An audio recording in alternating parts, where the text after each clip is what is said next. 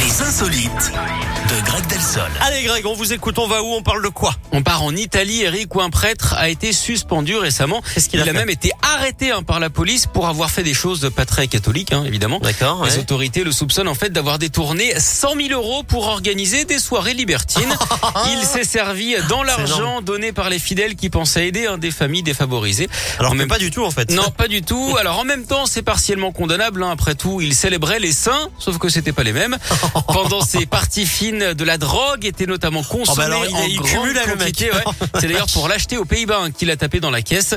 Bon, avec cette histoire, on connaît le personnage de télé préféré hein, de ce monsieur, C'est le père Fourat. le père Fourin.